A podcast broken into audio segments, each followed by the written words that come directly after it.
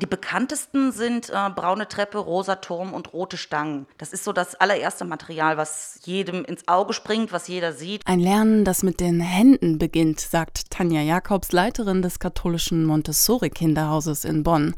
Das war der pädagogische Ansatz von Maria Montessori, einer Katholikin und großen Pädagogin, die heute 150 Jahre alt geworden wäre. Sie sieht in jedem Menschen eine Form von Glauben verankert in verschiedenen Dimensionen und unterstützt Kinder auf ihrem Weg zum Erwachsenwerden, diesen Glauben für sich zu entdecken und als Quelle der Inspiration zu sehen. Die katholische Kirche ist einer der größten Träger von Kitas in NRW. Bundesweit betreibt sie mit der Caritas sogar fast 10.000, wie das Bonner Montessori Kinderhaus.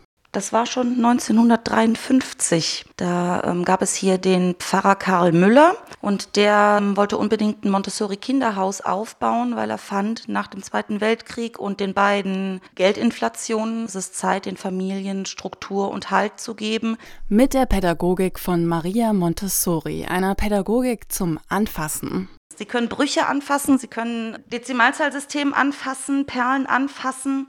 Ganz viel Wert hat sie auf Echtheit des Materials gelegt. Schöne Dinge, Ordnung, ansprechend sein, den Kindern Lust machen, etwas zu entdecken. Und das auch in Zeiten von Corona, denn trotz Masken und Abstandsregelungen sind hier die Kinder gut drauf und die Pädagogen voller Hoffnung und Optimismus, so Tanja Jakobs. Für uns selbst ist es eine Mischung aus Belastung durch andere Aufgaben, mehr Aufgaben, aber auch eine Chance, konzeptionell weiterzukommen und einen anderen Blick auf Arbeit zu haben, einen anderen Blick auf unsere Kinder zu haben und uns da auch weiterzuentwickeln.